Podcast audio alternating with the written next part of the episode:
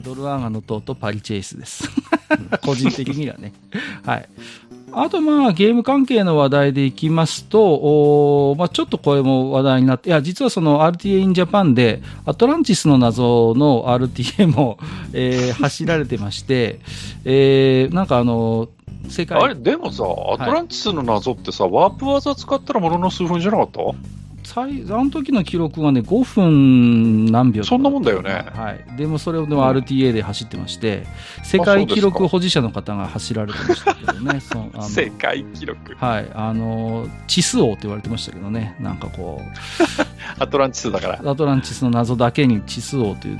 で、そこでもちょっとね、あの、話題になってたんですけども、まあ、そんなアトランティスの謎を含めですね、数々の、えークソ、あ、クソゲーじゃない、失礼しました。あの、個性的なゲームをですね、あの、うん手掛けられました、あの、サンソフトというですね、えー会社があって、あってというか、まあ、あね。今でもあるんですけれどもね、はいはい。うん、で正確に言うとあの三電子っていう会社があってそこのまあゲームソフト部門なんですよねこのサンソフトというのがね、うん、三電子のモデム使ってましたよ、昔。あはははそうサンタックありましたね使覚えってますねよ。いっちょんちょんのやつ。結構三電子さんって手広くねそういう事業されていらっしゃるところで、そこの中のまああのゲーム部門ということでサンソフトというブランドがあったんですがで、まあ、ここがしばらくですねゲーム出してなかったんですけれども、はいはい。えっ、とね、あの、リリリースがありまして、えっ、と、サンソフトさんがですね、えーこの令和の世の中に復活するというですね、まあ、これがアトランティスの謎の中でもちょっとあの話題にはなってたんですけれども、はいはい。はい。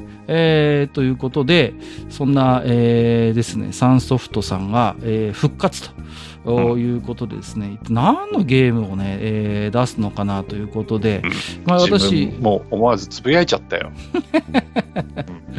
やっぱりね、うんはい私もこうワクワクしながらですね、YouTube のリリースを待ってたんですけれども、えーどうもですね、えーそんな、えーサンソフトさんから、えー、とコメントがありましてですね、はいえーと、多くの皆様にいじられるクソゲーという名を私たちは愛称として心に受け止めております。いやいやいや、反省しろよ。家庭用ゲームの黎明期から今に至るまで、あまたのゲームが発売されましたが、今でもうん元祖クソゲーといえばサンソフトとお声掛けいただき、大変嬉しい限りですというで、だいぶ盗作したあの公式コメントを発表されましてでいや、すね。技術力はあるんだよ、サンソフトい。や、あのね、サンソフトのサウンド周りは特にすごいんですよね、ここは。もう、ファミコンの本当時代の、あのー BGM とかはもうね、あの、じっくり聴くに値する名曲の数々がね、ある。だってファミコンにさ、イース2とかさ、そう、ね 無理ゲーまあもちなろん。のみたいなね。え、ねえ、あれだよ、アフターバーナーとか移植してんだよ。そう、あのね、ファンタジーゾーンも素晴らしかったけど。イース2のオープニングをファミコンで見られると僕は思いませんでしたからね。そうそうそうそう、すごかったんだから。そうそう、努力。だから技術力は高いのよね。本当に。まあ技術力とね、ゲームの内容は一致しないけどね。うん。技技術力が高ければ、面白いゲームが作れるとは限らないっていうことを教えてくれた、ゲーム会社。でもね、ヘベレケとかは面白かったですよ。いや、名作ですよ、うんヘベレケは。本当にね。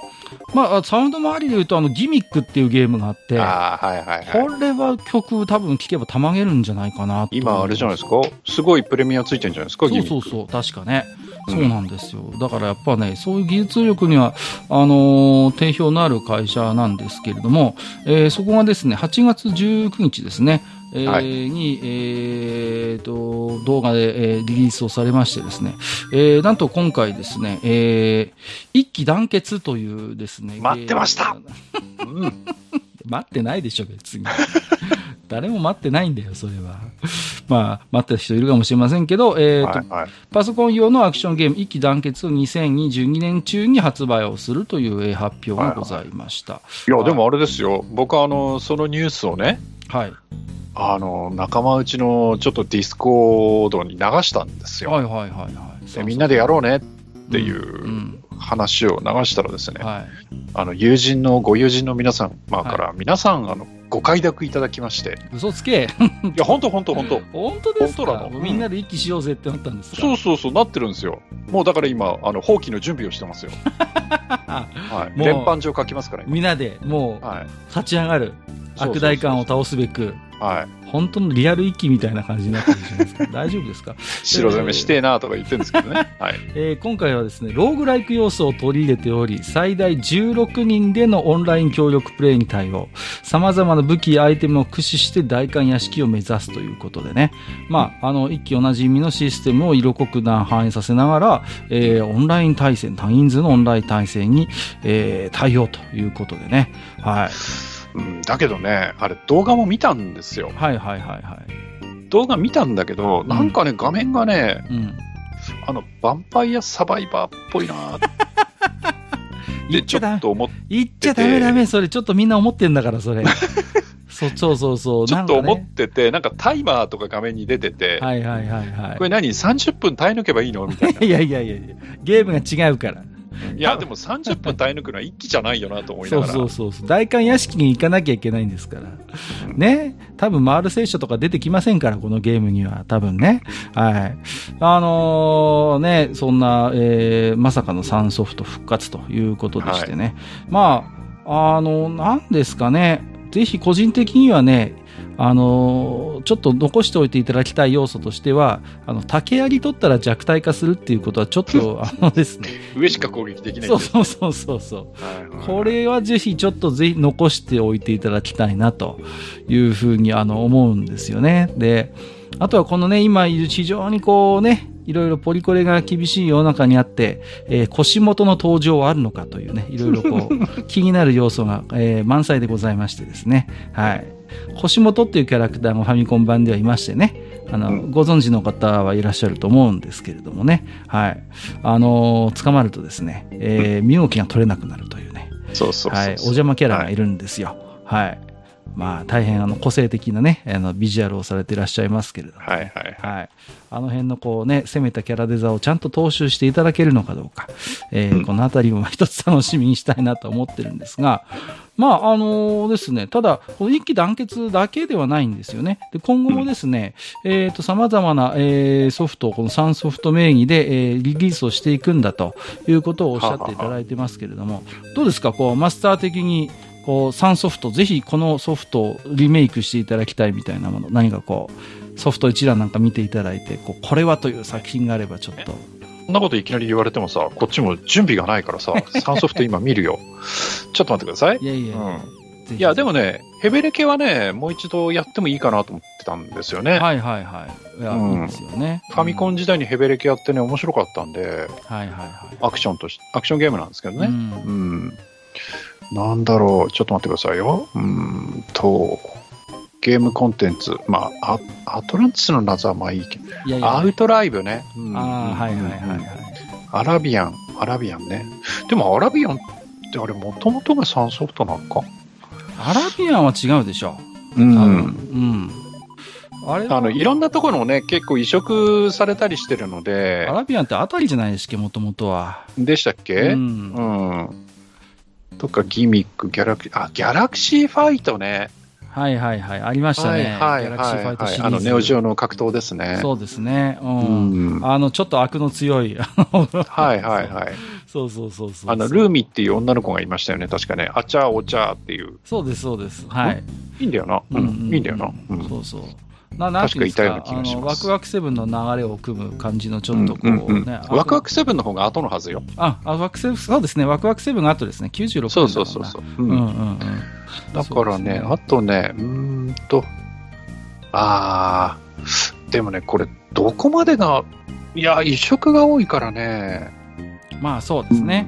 まあでもほら、やっぱりこう、個人的にはね、あのファミコン世代なんで、えっ、と、感触玉投げ勘太郎の東海道53次あたりは、ぜひ、こう、また出していただきたいなと。あとは水戸黄門ですか？あ、水戸黄門いいんじゃないですか？水戸黄門、あのね、お水戸黄門はすごいゲームですよ、あのファミコンの水戸黄門はね。はいはいはあの、なんたってソフト立ち上げたら喋るんですからね。い。うんうん静まれ静まれってね、始まりますからね。すごいんですよ。うん。2までありましたよね。なんかね。ありましたっけ？なんか続編まであって、最終的に世界も万有旅行しちゃうっていうね。うん。すげえゲームがあるんですけど、あとはなんだ？うーんと、あ、アドベンチャーでリップルアイランドってありましああ、たね名。作ですね。リップルアイランド。いいですよね。うんうんうん。まあ、アドベンチャーゲーム。あれキャリードエースってこれだっけ？えーっと、そうでしたっけ？えーっと、あ、違うか。違うキャリードエースは違うあれは違うやつか。うん。あ、マドゥールの翼とかいいんじゃないですか、こう。アクションロープレイ。うん。いろいろこうね、あのーやっぱり、こうやって見ると。あ、ごめんなさい。デッドゾーンだ、キャリードエースは。はいはいはいはい。デッドゾーンもでも3ソフトですよ。はいそうですね。うん。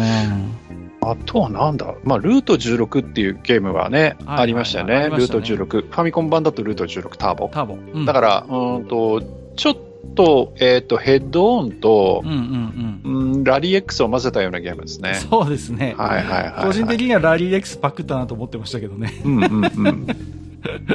いや、でもゲいまいームいまいちね、面白みがわからないゲームでしたね。そう、ゲーム自体はね、正直、まあ、でもなぜかそれなりに人気があったような記憶はありますけどね。はいはいあ、でもあれなんだね。プレステ3でも一機オンラインってあるんだね。そうそう、あったあった。やってたのよ、僕も。一期オンラインってあったんです。そう。だから、リメイクは2回目なんです、実は。一期はね。なるほどね。そうそうそうそう。そうなんです。あ、プレステ3持ってないからこの辺はわからんなう。ん。いやーだからやっぱりね、アトランティスの謎をぜひね、うん。復活させていただきたいですね。で、今度は全100面と言わず、やっぱ全1000面ぐらいにしていただいて、ぜひ、あのでしょ ?RTA で 5, 5分くらいで駆け抜けられるんでしょ？そう、それでも、1000面でも RTA だとすぐ1000面に行っちゃうみたいな。うんそうそうそうそう。なんかバグ、バグ利用ですぐ行っちゃうみたいなさ。なんかそういうゆるさをぜひ、あのうん残しておいていただきたいなとうんいう感じですよね。ね、サンソフトのさ、あのファミコンカセットっていうと、あの、ちょっと形違うんだよね。そうそう、なんかね、そう、うん上にちょっと。とサンソフトって入ってなかった？そう、サンソフトってロゴがね、あの、うん浮き彫りになってるんですよ。そうそうそう。んそうそう、凝ってるんですよね。うんうん。だから、個人的にあの、印象深いソフトの形は、ここと、バンダイかなと、ちょっと丸みを帯びあた、あ、そうそうそう。そう、とこと、あと、アイレムが LED ついてたけ？イアイレムはあの、ダイオードがついてるんですよね。うん ?LED ついてそうそう。そうそうそう。で、赤く光るんですよ。ナムコは自分のところで作ってるからカセット形違うでしょ？形が違うんです。そうそうそう。あるんですね。で、声はとにかくでかいとかさ。そうそうそうそう。んあの、カセットの形がちょっとイレギュラーな、あの、結構ゲームメーカーっていうのもあいろいろありますよね。うんうんうんナムコにしたってケースがね、やっぱ独特でしたからね。うん。紙ケースじゃなかったりしましたよね。うん。最初紙だったんですよ。ああ、はいはいはい、はい。ナムコもうんだからうんうんえっとどいつから？どこから？最初ね、それこそワルキューレの冒険ぐらいまでは普通の紙の箱な。んですようん。紙箱でした。うん。で、ファミスタくらいから確かケースに入るようになったはずあの、ちょっとプラのね、硬いね。こあーそうそうそうそうそうそうそううん。だからさ、紙正直紙箱自体はさ、紙とあの中にあるあの透明のプラスチックのベコベコしたさ、やつは捨てちゃってたんですよ。今考えるともったいないなと思うんいですけ、ど。やあのね、ナムコの紙箱はね、透明のやつ入ってないの。あ、そうそう、ナムコは違います。あの、ははめ込むタイプですよね。ナムコのやつはね。ナムコはほぼ、ほぼカセットの大きさしかなかったんです、箱。ああ、はいはいはい。ピ袋にちょっと包まれてるだけで、ぴっちりでしたっけ、逆にぴ。っちりぴっちり。ああ、そっかそっか。だから、そのちっ、ちゃいんだ。えっとね、そのゲームによってね、特にワルキューレの冒険の場合はマップとかがついてたんで、はいはいはい、はい。箱の厚みがちょっとあるのよ。逆にね。うんうんうんうん。ドラガとかは結構薄いのよ。薄かった薄かった。そうそう、うんゼビウスとかさ。そう、あの、うんうんうんあの箱にさ、あの、最初の頃、ちゃんと丁寧に入れてるんだけど、すぐもうさ、ボロボロになるんだよね、あの箱がさ。うんおいいまだにちゃんと箱に入ってますよ。いやー、大したもんだな、それは。うんあの箱すぐに耳が取れるんだよ、もうボロボロになってさ。もう、で、そのうちナムコはね、あの、ちはた、うん、硬いハードケースになっちゃハード。ケースになって、うんはい、うんまあ、あれになるとなんかちょっともったいないなと思って僕も取っとくようになったんですけど、うんそうそうそうそう、ちょっと個性的でしたよね。うん。あとなんかどっかあるかな？ソフトの形でなんとなくわかるまあ。ファミコンジャンプはちょっと特殊でしたけどね。ファミコンジャンプはもう、あのね、縦長の、んんそうそうそう。まあ、あと形じゃないですけどね、サラマンダーとかね。あああれは透明でスケルトンでしたね。スケルトンカセットって言ってましたよね、当時ね、はいはいはい。基板がちょっと見えるみたいなね、こう、感じでしたよね。いろいろとこう、あと、えっ、と、スター・ウォーズですか、は、銀ギラのこう銀のああ、はいはいはい。はいはい、そういうソフトもおありましたね。うん。スター・ウォーズと、えっと、ドラゴンバスターも金色じゃなかったっけ？あ、違うかキ。ラじゃなかったと思いますよ、ドラバス。違ったっけ？う、うんん。違ったんじゃないかな。あ、あと、マイク・タイソンパンチアウトもカセットでっかくなかったっ でけかかった。でかいです。確か。うんうんうん、そうです、そうです。で結構だからね、あの、個性的なソフトってやっぱ、ある程度は多分縛りはあったはずなんですけど、まあ個性を出してたんですよね。で、うんえーサンソフトさんも、おそんなね、こだわりのソフトの形を持っていた、えー会社だったなというね、えー印象がありますよね。うんうんうん。あ、上海ね。はいはいはいはい、パズルゲームだとね。そうですね。上海は、はい。あったあった。ありましたゲーセンにもあったね、上海は。上海はエッチーのもあったでしょ？ここじゃないと思うけど。うん。だサンソフトのはエッジではなかった。サンソフトのエッチじゃなかったですよね。うん。ううんん。だけど、エッチな上海もあったはずです。あったっけ？ありました、ありました。あるんです、あるんです。そうそうそうそう。うん。いや、懐かしいですね。はい。えーっと、こうやって見ると、やっぱりね、うん、えギミックとかもいいゲームだしさ、うん。こうやって見ると結構ね、なんか公式がさ、いや、あの、愛すべきクソゲーを出してきたってなんか自虐に走っちゃってますけど、いやいや、そんなことないですよって言いたくなりますよね。え普通うんでもね、地底大陸オルドーラとかっていう名前見ちゃうと、ちょっと、うーんって思っちゃうけどね。うんいやいやいやいやいや、出会え殿様あっぱれ一番とかね。うんね。いやーナゾラーランドもなディスクシステムのやつですよね、これね。はいはいはい、ありましたね。うんうんうんうん。ありましたよね。そうそうそう。これもななんか癖が強かったななんか、今でも思うと、あれですよね、こうミニゲームをいっぱい集めるゲームの走りだったのかもしれないですね。まあ、うんあったのかもしれないですけど、あの、コンパイルがね、ディスクステーションっていうの出してましたけどね、あのゲーム。はい出しましたね。う。ん。あれにちょっとち、まあ同じじゃないですけど、近いテイストかな。これもなんか、うん雑誌って扱い出したもんね、なんかね。うん、うんなんかそんな感じでしたね。そうそう、第1号、うん創刊号、第2号みたいな感じでミニゲームがいっぱい入ってくる感じだったんですよね。うん。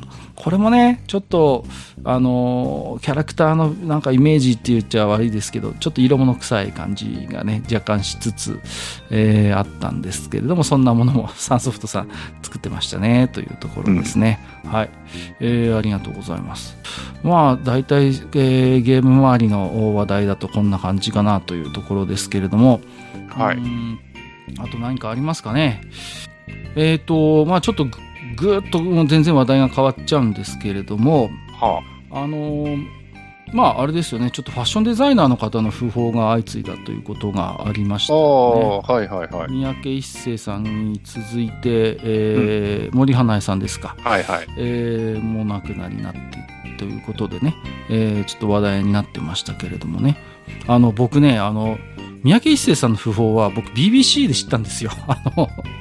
BBC のニュースサイトなんとなく見てたら、あの、ブレイキングって急に入って、それで、はいはいはいあの、三宅一生さんが亡くなったっていう、速報を打ってましたね、BBC はね。ああ、そうですか。んうん。どちらかというと、私思うんですけど、日本よりも海外の方がもしかしたら知名度が高いお方なのかもしれないとちょっと思っていて、う。うんん、非常に、あの、森花江さんもそうでしたけど、海外ニュースでも、あの、本当トップクラスの扱いで報じてましたね。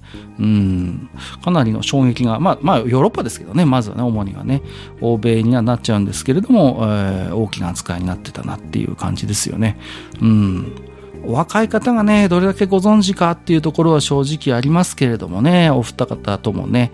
うん、まあ、でもどうですかね、こう、ファッションってこう、サブカルチャーとは全然縁遠いようなものに見えて、案外そうでもないのかなという気もしてましてね。うん。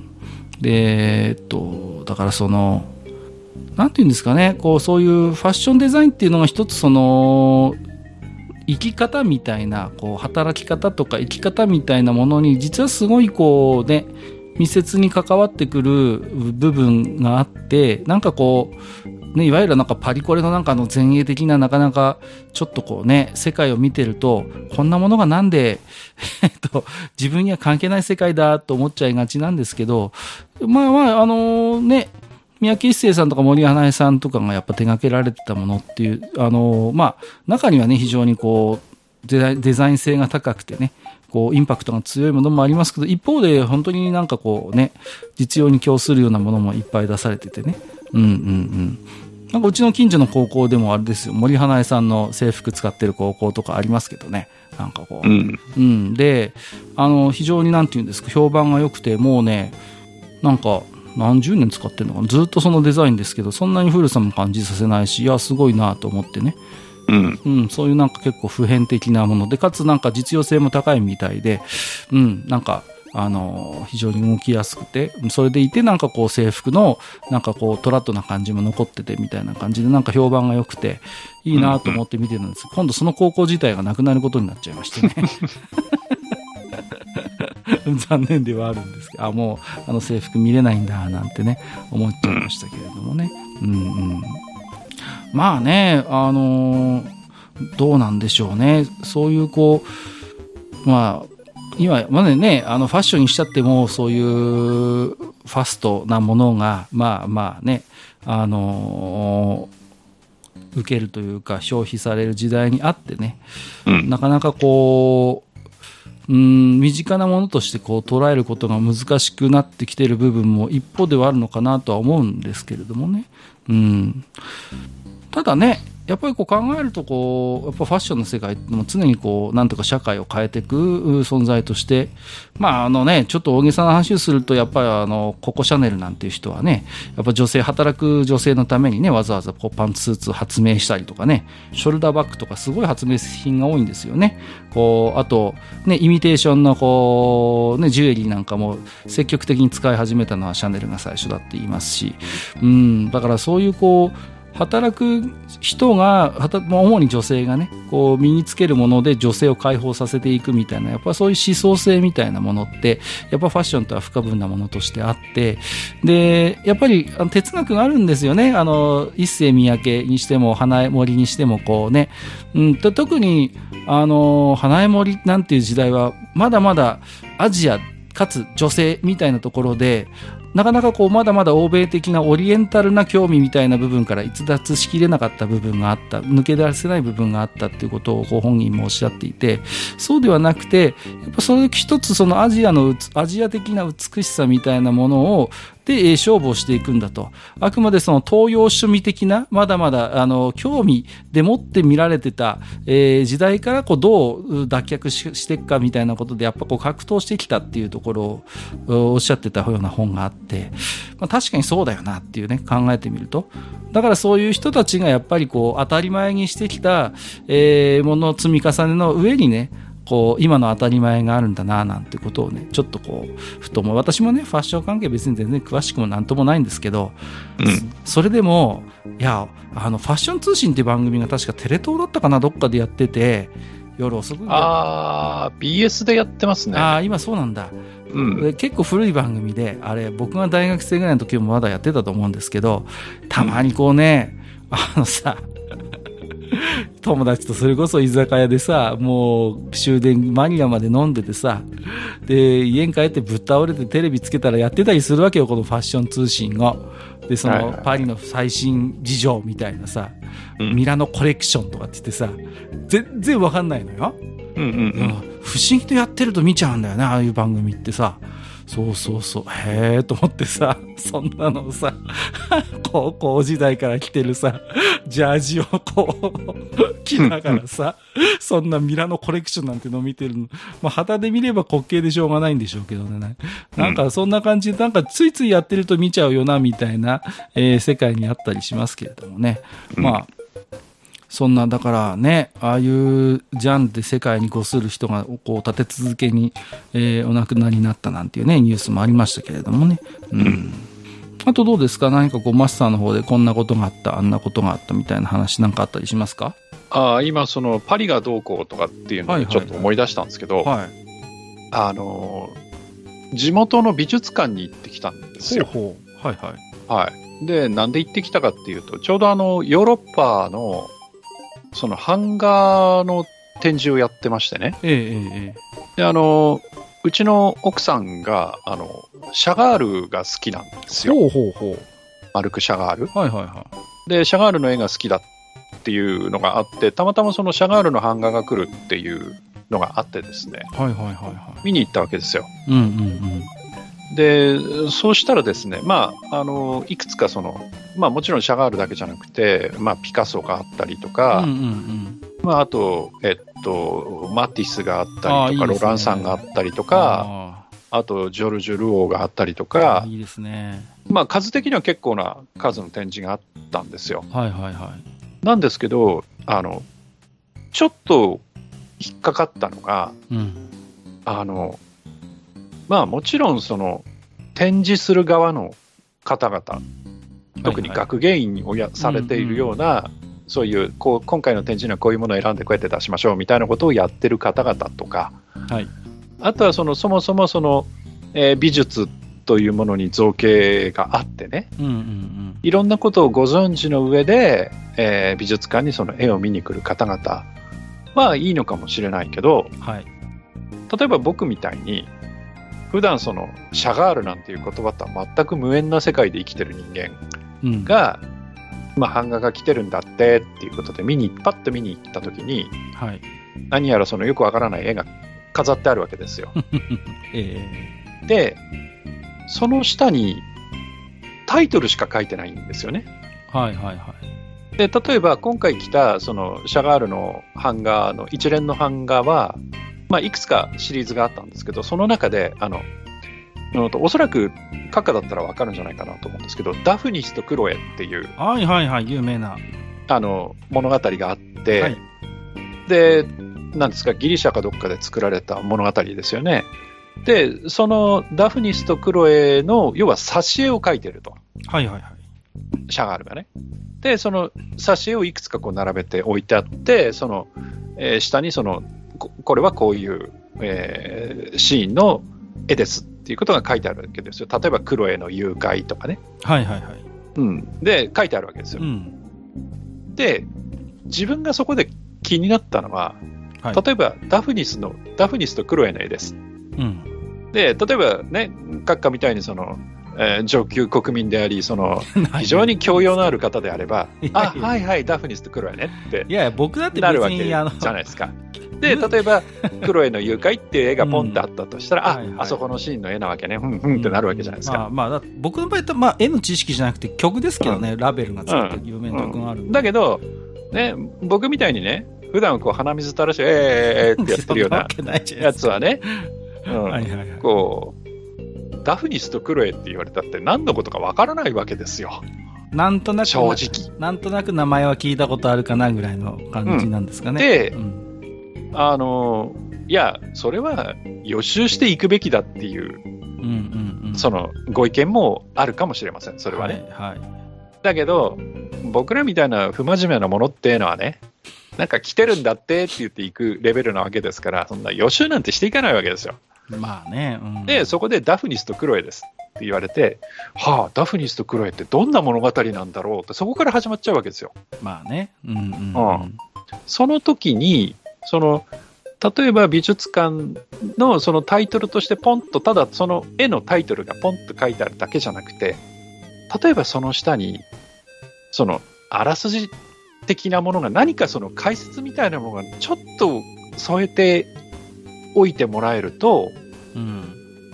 なんかその絵に対する、なんていうのかな、理解っていうか見方っていうか、はいはいはい。そういうものがなんかもうちょっと広がるんじゃないかなっていう気がしちゃったんですね。まあ、正直ダフニスとクロエは、まあ、うんうんあの、難しいですよ。うん。うんうんだってもともと、なんていうのか、やっぱりそういうバレエ音楽みたいなとこからスタートしてる。うんうんうん、で、まあ、その曲がど人気が出てきて独立して、なんか、まあ、還元楽であるんですけど、まあ、それを知ってるからなんとなく僕は関連して、あ、こんな話だったよなってわかるけど、うん。これがね、例えば旧約聖書とか聖書のあの場面とかだったらまだね、まだしも、正直、その、ダフニーとスクエのこの場面ですよっていうのは、うん。僕も多分パッと見せられたら、え、なんだっけみたいになっちゃうと思いますよ、やっぱうんりそれは。うんうん。いや、だからこそ、ダフニスとクロエっていうのはこういうお話で、例えば、例えば、こう、こういうことがありました、ああいうことがありましたっていうことがちょっと書いてあってくれると、なんかもうちょっとその絵に対する見方とか、うん、なんかその、なんていうかな、その美術っていうものに入っていく時の、その、いや、要はその美術館って何何のために仕事してんのっていうことにつながっていくんだけど、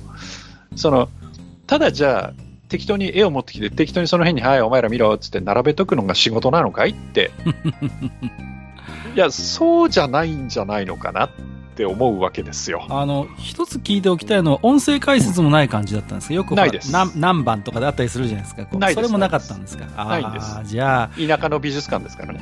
あ、いやーそれは、いや、なんかその、ね、時間で行けば、その学芸員さんがその説明してくれてっていうのはどうも、うんうんその、なんとかウォークみたいなのはあるらしいんですけど、はいはいはい別にそんなのって四六時中やってるわけじゃないからね。もう時間も決まってるしね。そうそうそうそうそこに行けるとも限らないから。うんうんうん。そうか。だから、何かその、もうちょっとうん。説明プリーズっていうね。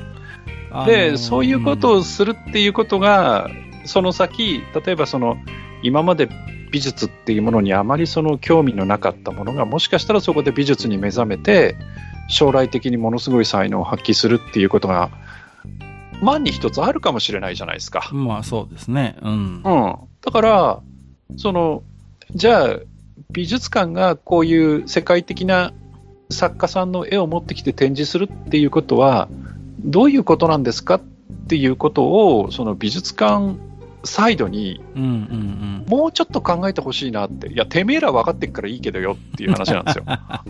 まあね。うん。だけど、こんな漁師町にこんな美術館、美術品持ってきたって、ね、なるほどね。ね、だってさ、いやらしい話、これ1枚売ったらいくらになるのかなみたいなことしか考えないような奴らも来る話じゃないですか。まあね。うんあの、水じ族館ゃあっ、て美味しそれをそうって言っちゃう。どう、その、どうしてこの人の書いたものが素晴らしいと、その評価されていて、はいはい。えーこれだけその本人が死んだ後も残っているのかみたいなこともね、別に説明しろとは言わないけど、はいはいはい。少なくてもこれはこういう場面について書いたものです。あなた方はどう感じられますか？ぐらいの投げかけはあっていいんじゃないかなってうん。思っちゃったんですよね。なるほどね。うんちょっと僕はね、でもあれですね、マスターと考え方があの違いますね、そこに関して言うと、んんん僕はむしろ、あの、情報はなくてもいいかなとちょっと思っちゃうんですよ、個人的にはね。うんというのは、あの、どうしてもわ我々ってこうね、その前提になる知識や情報にこう左右されやすいじゃないですか。はいはいはい。で、個人的な、これは僕、これも僕の意見なんで、まあ、萩谷さんとは当然違って当たり前なんですけど、うんうん僕は逆にそういうなんか前情報ない形でポツンってある絵とか好きなんですよ。本当にタイトル、絵みたいな情報がないの、あ僕の方も田舎なんで、あの、やってますよ、そういうあの美術展よく。で、うんうん僕ね、あんま嫌いじゃないんです、そういうのって。うん。で、要は本当に、なんていうのかな、もう前情報とか、そういう事前のバック、その絵の描かれたバックボーンみたいなものを、全く知識ゼロの状態でパッと見て、あ、これいいな、みたいな、そういう出会いを結構期待していっているところもあるので、あのーだから僕はなんかなくていいなと思ってます、逆に。あのあ、そうですか。いや、うんあの、一枚絵だったら、はいはいはい。自分もそんなうるさいこと言わないんですよ。えええええただ、それが、その、ある、その、戯曲なのか物語なのかわかんないけど、その物語の中で、物語のその挿絵として存在しているもので、これはこのシーンを書いたものですので書いてあるわけだから、じゃあそのシーンって何ですか？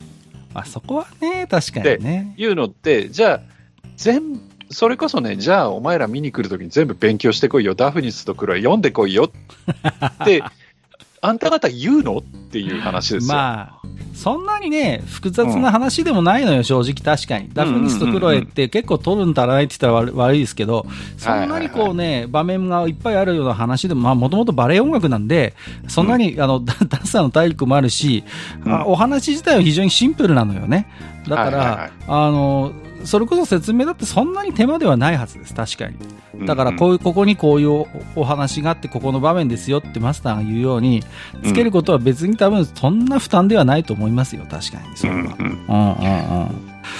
うん。だけどね、なんか印象として、もう教養としてダフニスとクロエ、あのダフニスとクロエですよ、ご存知ですよね、みたいなそうそうそうそう。感じだとし、ちょっとそれは、うんいやいやいやいやっていうなのはわかります。いや、だから、その、美術、特にその、まあ、今回は西洋美術だけど、そういうはい。美術っていうものを、こう、もっとみんなに楽しんでもらおうとかう、んうん、普段接したことのない人に、こういうものにも接してもらって、何かその一つ、えーその人の何かプラスにしてもらえれば、みたいに考えて展示をされているのであれば、うん、やっぱり、もうちょっと説明書いてくれてもいいんじゃないかなって。うん、まあ、それはそうでしょうね。ですよねうん、で、あなんか頭にきちゃって、あ、そうですか。で、はいはいはい帰ってきてから、この野郎と思って、はいはいはい。じゃあ分かったよ、そのダフシャガールの書い、ね、挿絵書いてるダフニスとクレイの本買ってやろうかとか思ったんですけど、なんかアマゾンとかで見たらえらい高くてね、ちょっと今、塩塩ってなってます。あ しようしようってなっちゃったんです。塩塩ってなってますねねだって中古本で7500円とかしてんだもん。まあね。ねちょっとさすがに手が出ないかなみたいなね。わかりますよ。まあまあまあ余計な話でしたけど。うんああと、あの、今回その美術館に行って、あの、ダリのサインはちょっと習ってきました。あの、習って書け、書けるようになって帰ってきました。あ、そうですか。あれ、はいあの、個性的な、あの、はい。ダリのサインは、あの、習得しました。はい習得している。なるほど。すごい。し人のサイン習得してどうすんだって話ですけど。何ですか？はい。やめてくださいよ、メルカリあたりで急に本物ですなんて売り始めないようにだけお願いできればなと。いや、サインだけ書いてあっても売れないでしょ。しかも、色紙かなんかにマジックかなんかでダリって書いてあっても絶対売れないでしょ。まあ、確かにね。本当に。なんかたまにありますよね。あの、本人が書いたとは似ても似つかない絵がちょっと添えてある、なんか、な怪しげなサインとかさあ、りますよね。サイン色紙とかさ、誰がこんなの買うんだろうみたいなの。何千円とか何万円とかで売ってたりするじゃないですか。ありますよねバカですよね、あれもね、本当に。いやー、まあ、確かにね。うん。まあ、あの、美術館つながりで言うと、いや、実ははいうちの方の美術館で今、あの、漫画家の、あの、江口久志さんあ、のはいはいはい。イラストレーション展っていうのを実はやってまして、ちょうど今やってるんですよ。で、はい見に行ってきました、これ。はいひ。ばりくんじゃないですか。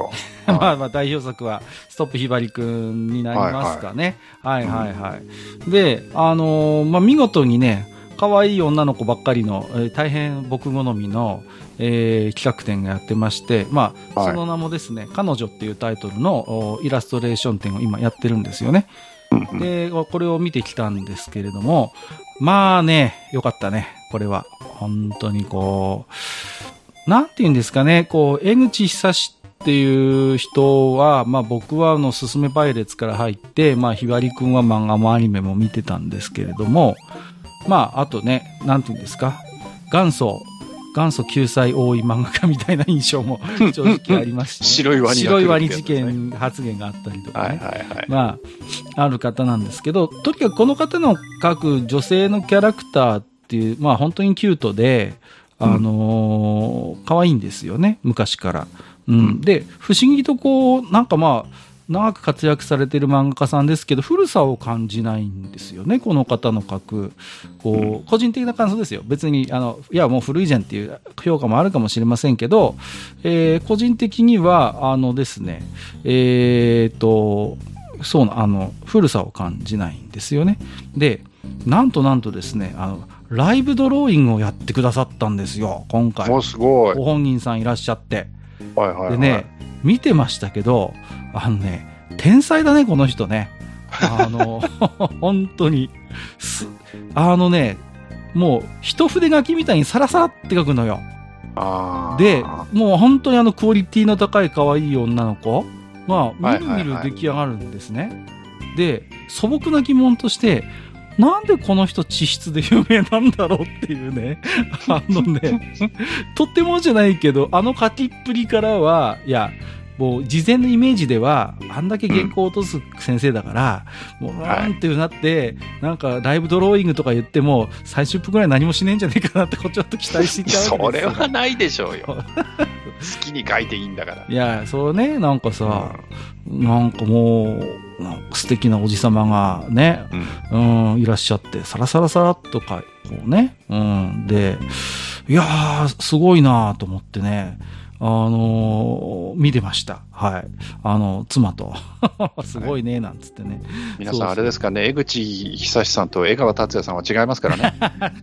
たまにね、たまに、あのね、あれ、ああの、タモリクラブ出てないですからね。そうそうそう、ごっちゃになる方いる違いますからね。はいはいそうそうそう。いやーでね、あのーそれも本当にいいものを見させていただいたなという、あの、こともあるんですけれども、まあ、はいそれと一緒に、まあ、その、ね、えー数々、結構ね、点数も飾ってあってね、うん、うん。うその、女性のイラスト見てきましたけれども、うはい。ーんとね、まあ、とにかく可愛い女の子ばっかりなんですけれども、あのーなんですかね、こう、普遍的な、こう、可愛さみたいなものを持ってるんですね、その女性自身が。で、いや、で、面白い感想なんですけど、同時に、なんか透明というか、そこにあんまりこうね、女性自身空気がないっていうか、空気感がないっていうかね、あのー個性がないのよ。悪い言い方しちゃうと。江口久志の描いている可愛い女の子っていう、もうアイコンみたいになってるんですよね。で、それがね、逆に、例えばじゃあ、そんな女の子がサーフボード持ってたりとか、あの、可愛いミニが隣に車があったりなんかすると、それがね、うまいこと邪魔しないっていうのかな？女の子の可愛さが個性的すぎないから。こう、だからすごいこうね、あの、おしゃれだし、場面のそのなんかこう、そのシーンシーンのなんかこう、あの、全体の構成みたいなものを邪魔しないんですよ。こう。だからね、多分これは、まあ、テクニックなんだろうなと思います。だから、可愛い女の子で、あ、いいなと思うんだけど、その子自身にギューッと引きつけられるというよりは、その子自身はそんなにこう、個性が強くなくて、むしろその周りにある、その街並みだったりとか、ちょっとしたちょこんとしたこう小物だったりしたものとうまく調和するっていうね。うんうん。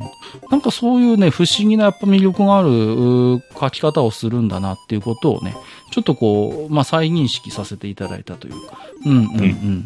そんな感じでしたよね。うん。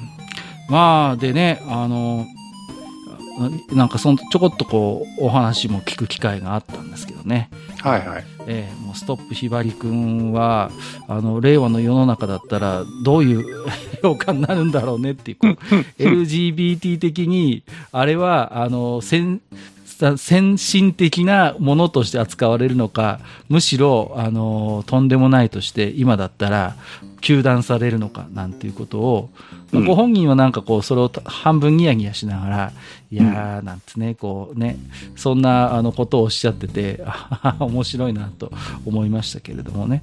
うんまあ、ご存知ない方に、まあ、かいつまんで言うと、ストップひばりくんっていう漫画はですね、まあ、ご存知の方はご存知ですけれども、すごい可愛い美少女が出てくるんですけど、あの、男の子なんですよね。そうそうそうそうそうこの子がね。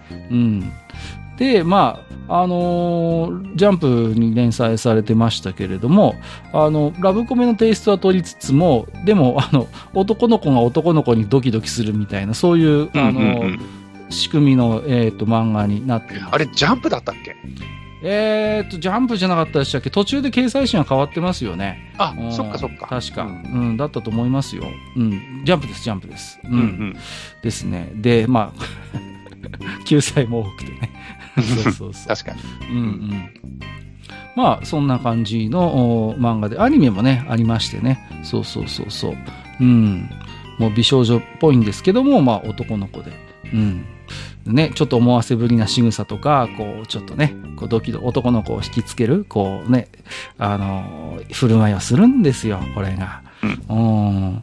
で、まああー、そんなね、漫画があるんですけれども、うん、まあ、あのーなんかね、機会があれば、そんなに長い漫画じゃないです。なんといっても、はい、あのー ブランクが、まあ、こ まあ、こればっかり言うとくどいですけど、多分、えー完全版みたいなのが出たのよね。なんかね、何十年かしてね。だから全部で3巻か4巻ぐらいで、多分原作自体は、えー終わってるんじゃないかなと覚えという記憶がありますけれどもね。まあ、そんな、えーラブコメを書かれてた方ですね。いや、ちょっとね、やっぱプロの漫画家さんの、えーまあね、江口さんはまあ漫画家っていうよりは、ちょっとこうイラストレーターに近いのかもしれませんけれども、うん。はい、えーちょっといいなと思って見てました。はい。江口久志さんっていうかね、あれ、いつだっけな、今年だっったっけかな？去年だったっけかな？いや、結構最近だったように思うんですけど、なんか、どっかの、きっと若い子だと思うんだけど、えなんか、それこそツイッターかなんかで、うん。江口さんのイラストを、えはい。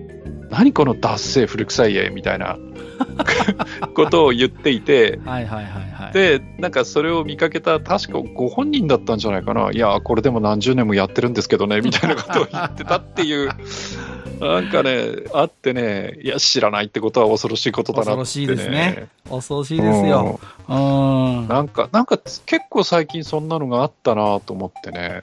江口久志さんの描かれた美少女キャラクターって、まあ、だけど、これがね、古臭いとかダサいとかって言っちゃうのはね、うん、正直どうかと思いますけどね。あのまあ、いろんなこう、ね、意見はあるでしょうけど、まあうん大きなそのなんていうか漫画評論の世界では、やっぱ漫画におけるその美少女キャラクターのこう、なんていうかな、造形を、まあ、あの、引っ張り上げた、やっぱり型だっていう評価が、あの、割と定番なんですよね。まあ確かにその、何ですか、今そのネットで溢れ返っているいろんな絵とイラストと、まあ江口さんの、っていうか、江口さんの絵ってやっぱり唯一無二なので、そうそうそう。あの、他の人がどうこうっていうものじゃないのでね、あのカラートーンを使って結構ベタっとした絵を、そうそう。描いたりするじゃない？ちょっとこう、ポスター的なね、こう、ものもあ,、あったりするのよね、それこそ。だから、、その、今日何回も、その、くしくもね、出てきてるけど、その、そぎ落とした魅力？うんうん。みたいなのがね、やっぱり江口さんの絵にもあるわけよ。だからその、ううそうそううん例えばその瞳の中をね、何色もうん使ってその表現して、青だの黒だの赤だのみたいに、最近のイラストってそうじゃない？はいはいはい、はい。で、顔にしたってなんかブラシかけて、こう何、何重にもこう塗り分けして、その、えー凹凸を出してみたいなことをするじゃないですか。うんうんうん。でも、江口さんのってそうじゃないんですよね。そうですね。ううんだか、ら、そういう面でその、それを古臭いと言ったのか、今風の絵じゃないということで言ったのか、それは分からないけれども、うん。うん、ただ、この絵はこの絵で魅力あると思うんだけどなーって思いながらね、うんそねそんなやりとりをちょっとどっかで見かけた記憶があって、うんうんうんおっかねえ、俺ならそんなこと言えねえと思いながら、ねいや本当ですよねうん。しかも SNS で絶対言えねえとか思っていやいやね。いや、本当ですよ。うんいや、どんだけ江口久志さんをフォローして、こうね、あの、目指している方も含めて、そういう漫画家さん、イラストレーターさんいっぱいいるんですよ。本当に。もうさ、あのね、もう、いや、だからねあの、知らないっていうことはまあねね。怖いなって、まあだから本当ですね。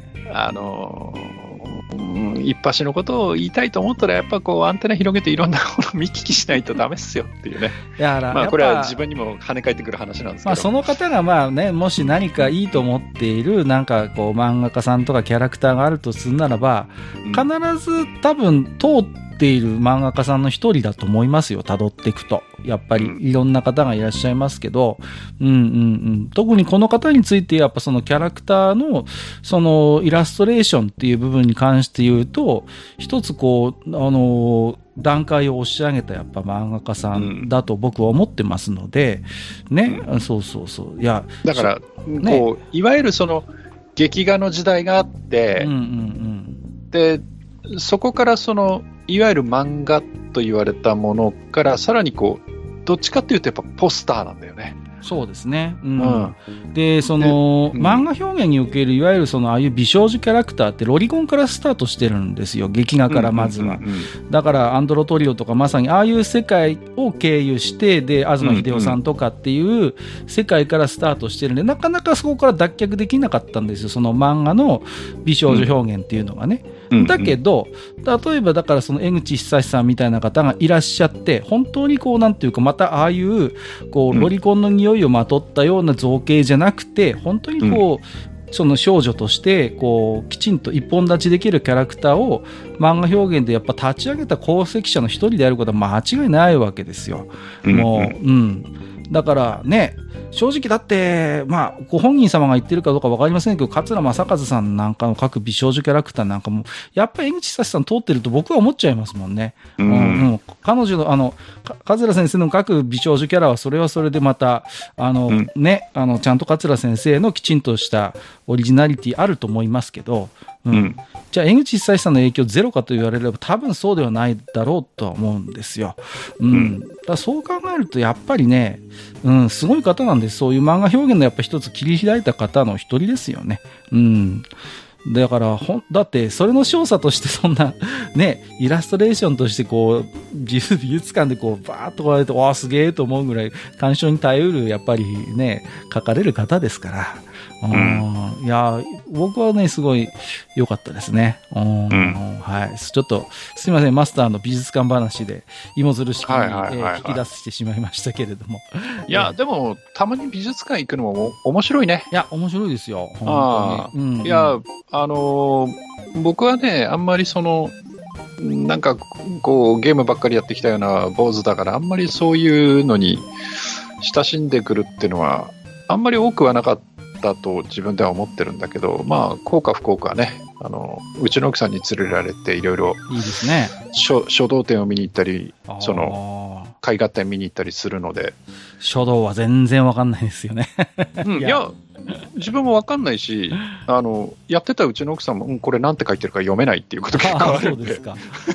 でも、やっぱそういうね、こう、ズブの素人が見ても、あ、これすげえなとか、あかっこいいなって思うのありますよね。こう実際行ってみるとね。うん。うん。うん。だから、なんかそういうこう刺激を受ける機会があるのって、いやうん。大事かなって思ったりしますよね、うん。いや、だから、その、さっきの話に戻るんだけど、はい。その、絵ってね、あまあ、書でもそうなんですけど、その1枚から受けるインパクトって必ずあって、そうですね。で、その受けたインパクトに対して、その、あなたはどう思いますかって投げかけをする場所こそが、その、えー美術館だったり、その、なんとかホールだったりするんだと思うんですよ。で、そういう展示会なり、そういうものっていうののが、そういう役割を担ってるんだと思うんですよ。うん、で、それを受けた人間側が、それを、その後の自分の人生の中においてどう生かしていくかはまた別の話なんだけど、もしかしたらそこでこう人生がちょっと変わる人も出てきたりとかあるわけじゃないですか。そうですね。だからそこで、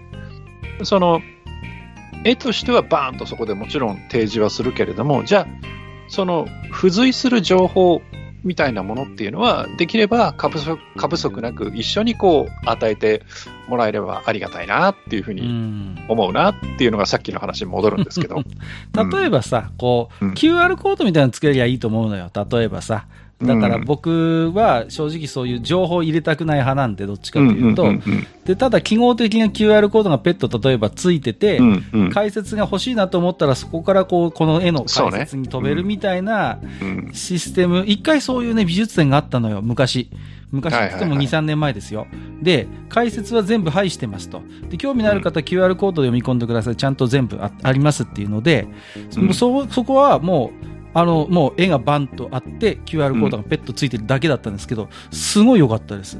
うんだからそうやって見て、自分でぐっと引き込まれて、あ、これちょっと、情報見た欲しいなとか解説見たいなみたいなのだけちょっとこう QR コードからポンと飛んで、みたいな、そうそうそう。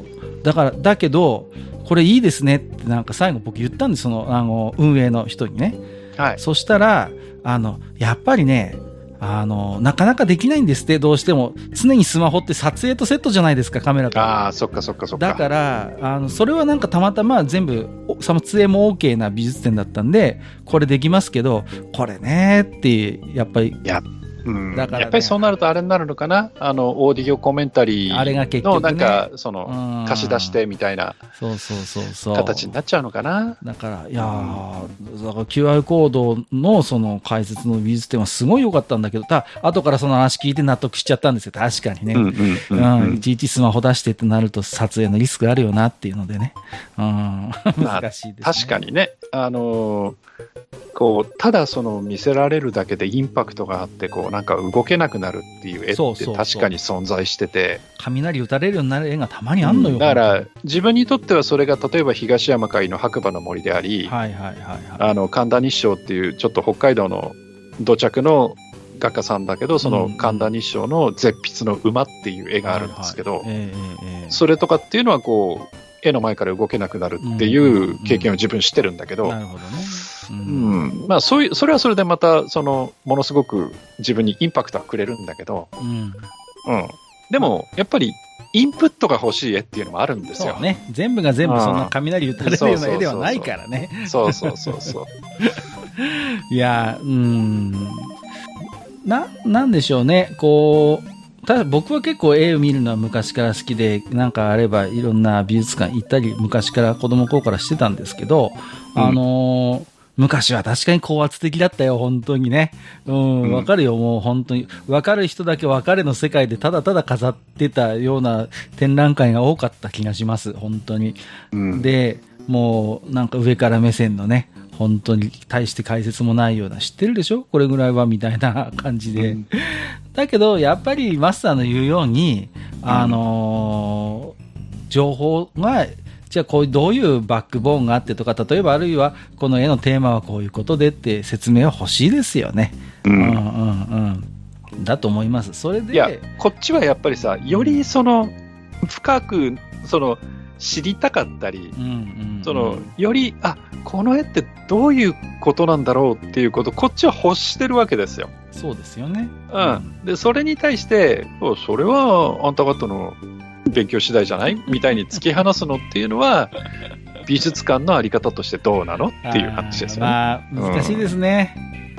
うん。うん、いや、マスターの気持ちもわかるし、うんうん僕もなんか、なんか、完全に。いや、もちろん自分で勉強すればいいんいですよ。やいやいや、自分で勉強すればいいんだけど。別にマスターに勉強しろっていうつもりはないんですけど、うんうんただ、余計な、余計なじゃないな、その、仮にその絵のバックボーンとして重要な情報であったとしても、そういうものをはいはい一回抜きにしてみたいっていう自分も一方でいるので、うん。これはね、ただ、そういうニーズがあるのは事実だから、じゃあそれにやっぱり応えられる、うー工夫は必要だと思いますし、うん。ましてやね、やっぱりね、いくが、いくばくかではあれ、お金を頂戴して取ってね、そうそうそう。やるものであるならば、なおのことね、うん、それに見合ったサービスをというのは当然の話だと思います。うん。まあ、学芸員さんだってそんなに数いるわけじゃないだろうから、まあね、ね、大変だとは思いますけどね。そうは言ってもね、うんやっぱり、なんかね、あのそういう解説、僕も欲しいなと思って、そういう必要な情報がその場では得られない経験はよくありますしね。で、ね、やっぱりこう、おいそれとこう、まあ、まあ、あの、縛りによってはね、スマホをパッと当日の場で取り出してっていうのができにくいやっぱ場もあるからね、ああいう美術館みたいな場所ってさ、ね、その場でこうちょこちょこっと検索できればいいんですけど、あの、僕それをしようしようとして、あの、座ってるあのお姉さんに止められたこともあるし、あ、ちょっとスマホ いや、いや違うんです、あの、撮るわけじゃなくてみたいな、あるからね、あどうしてもね。あの、美術館のさ、あの、その展示のところどころにあの、座って黙ってるあの、うん。女性の方々って、うん。あの方々にこう解説とかお願いしてもいいのかな？どうなんですかね。あの方々って見張り、見張りなの？よくわかんないんだけど。解説役ではないでしょ、少なくとも。ですよね。うん。やっぱり黙って、座っててさ、基本的にはその、は、なんていうの？あのー見るルールを守ってくださいね、的な、うんうんそういう視線を売っている方々なんじゃないですか？そういう意味で言うと。売ってるって言うと、一息が悪いか。うんうんうん。見てますよ。運営側が見てますよ、的な方々だと僕は思ってますけどね。うん。たまにね、でもね、あのーそういう方でもね、学芸員さんいらっしゃるパターンもあってね。聞けば教えてくださる場合もありますけど、でもそういう時って大体なんかこう名札つけてたり、なんかあの解説、あの入り口の段階で聞いてくださいみたいな案内ありますからね、そういう場合はね。うーん。なるほどね。はい。ありがとうございます。ちょっはい。とつらつらと、えー話題が2点3点しましたけれども、おそらく、ね、うん。まあ、いくつかの分けて弱になってることと思いますけれど、ね、こうやってさ、話しながらさ、東山海さんのさ、うん。あの白馬の森っていう絵がさ、はい。なんか、レプリカでもないんだけど、これちっちゃいからな。ほんと、額のさ、ん？額のサイズで、んあ、どっかに書いてたな。80何センチの、えっと、あ、違う違う。幅、幅83、縦62センチくらいの額に入ったうん白馬の森の絵。あれ、白馬の森ってめちゃめちゃでかいんですよ、オリジナルは。はいはいはいはいめちゃめちゃでかいんだけど、うん。それをその83、62ぐらいの額に入れたっていうなんか絵が売ってるのをたまたまめっけたんですよ、今。ほ50万だって。う。すごいね。びっくり。やっぱりね、うん、格が違いますな。ちょっとまたね、えー最近あったこんな話題、あんな話題でね、いろいろと、まさに弱的なおしゃべりをさせていただきましたね。あ大丈夫ですか、はい。あとなんか、話し足りないことないですか？大丈夫そうですか？話し足りないことですか？な何の話します？セブンデイズ・トゥ・ダイの話でもしますか？ええいや。それはいいでしょ、別に。はいはいはい。はいああ、ああ、あれ、あの、これもなんか愚痴になりそうな気もしますけど、タクティクス王が、えーリブートでしたっけ？なんかね。リブートね。いや、はいあれね、あのーハッシュタグ見た？あ見ましたよ。我々の意見を聞きたいっていう方がいらっしゃって、あ、そうなんですか？あ、あのすいません。どうどう思ってるのかっていう。はいはいはいはい。あリえっと、リボーンか。リブートじゃなくて。リボーンでしたっけ？リボーン。あ、タクさんだ。タクさんが、はいはいはあのー、愚者の宮殿のあの二人はどう感じているのだろうか気になるって、い。はいはいはい。今回の件についての受け止めを聞いてみたいっていうことをですね、ね。おっしゃってるんですけど、じゃあせっかくこれどうします？次に回しますか？せっかくだから 語りませんか？せっかくいただいてるんであれば。やります？